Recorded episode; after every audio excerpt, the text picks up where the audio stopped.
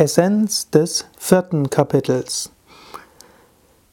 Das letzte, das vierte Kapitel der Bhagavad Gita hat als Überschrift Jnana Vibhaga Yoga.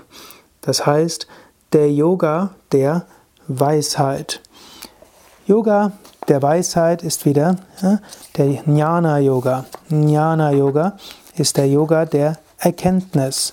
Krishna spricht in diesem Kapitel erstmal über den unvergänglichen Yoga und er sagt, er hat diese Weisheit in früheren Inkarnationen immer wieder gelehrt.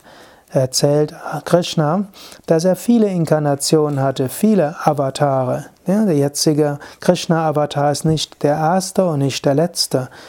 Gott inkarniert sich in jedem Zeitalter und in jeder Kultur immer wieder von neuem. Gott selbst ist nicht an Handlungen gebunden und auch äh, die spirituellen Aspiranten sind nicht an den Handlungen gebunden. Vielmehr geht es darum, zufrieden zu sein mit dem, was man ohne Zutun erhält, frei von Gegensatzpaaren und Missgunst, gleichmütigen Erfolg und Misserfolg, nicht gebunden, auch wenn man handelt. Das ist das 22. Vers des vierten Kapitels.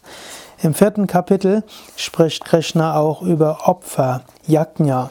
Alles, was wir tun, können wir als Gottesdienst tun. Arbeit in der richtigen Einstellung getan wird Gottesdienst. Yajna ist so etwas wie Gottesdienst. Es gibt viele Weisen, wie du Gott opfern kannst. Du kannst opfern, indem du isst. Das Essen kann Gottesdienst sein.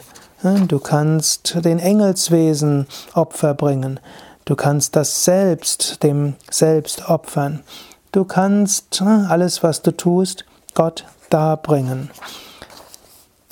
Und wenn du hinter allem das Göttliche siehst, kommst du zum Selbst.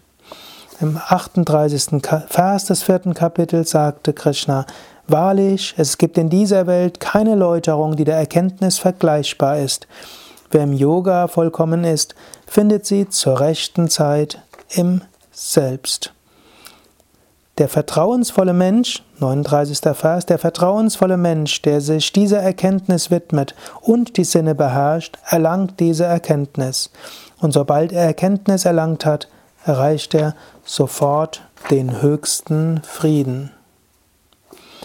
Und der Mensch, der durch Yoga allem Karma entsagt hat, dessen Zweifel durch Wissen aufgelöst worden ist und der gefasst ist, ihn binden, bindet das Karma nicht, o Arjuna. Mit dem Schwert der Erkenntnis mache daher deine Zweifel zunichte, die aus Unwissenheit entstanden sind und in deinem Herzen wohnen. Suche Zuflucht im Yoga. Erhebe dich, o Arjuna.